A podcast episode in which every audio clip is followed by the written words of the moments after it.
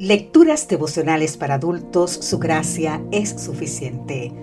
Cortesía del Departamento de Comunicaciones de la Iglesia Dentista del Séptimo Día Gascoy en Santo Domingo, capital de la República Dominicana. En la voz de Sarat Arias. Hoy, 18 de octubre, escuche con detenimiento el título. Decrépito o vigoroso. Primera Timoteo capítulo 5, exactamente el versículo 1 nos dice, no reprendas al anciano, sino exhórtalo como a padre, a los más jóvenes como a hermanos.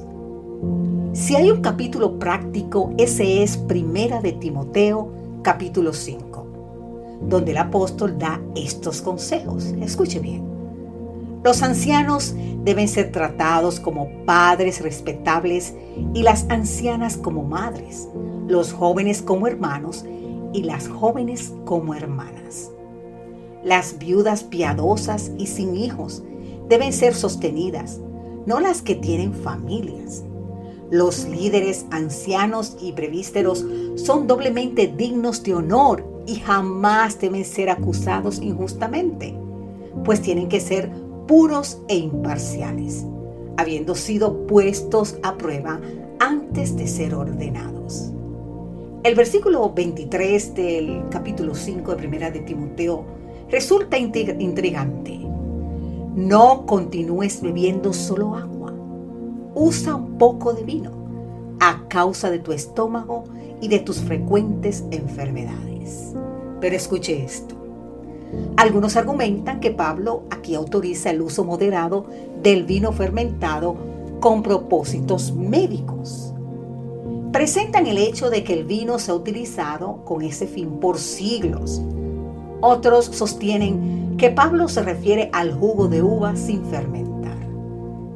Pero la verdad es que el apóstol Pablo no podía ser incoherente con el resto de las sagradas escrituras, que advierten contra el consumo de bebidas intoxicantes. Te invito a leer en Proverbios capítulo 20, Proverbios capítulo 23, Proverbios capítulo 29. El mismo Pablo dice que debemos cuidar nuestro cuerpo como templo del Espíritu Santo. Y aquí te invito a leer la Primera de Corintios capítulo 3, Segunda de Corintios capítulo 6. Y que todo lo que hagamos, incluso es comida y bebida, debe ser hecho para la gloria de Dios. Te invito a leer Primera de Corintios capítulo 10. El propósito del consejo de Pablo es que Timoteo estuviera físicamente apto para las pesadas tareas que reposaban sobre él como administrador de las iglesias de Asia Menor. La claridad mental y la moral están estrechamente relacionadas con la actitud física. Quien sirve a Dios necesita mantener un cuerpo sano, pues una vida con salud es un excelente testimonio.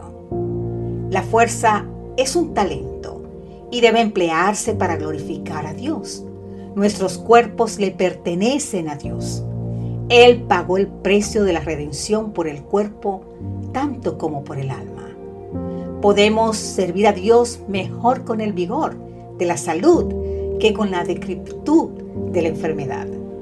Por lo tanto, debemos colaborar con Dios en el cuidado de nuestros cuerpos.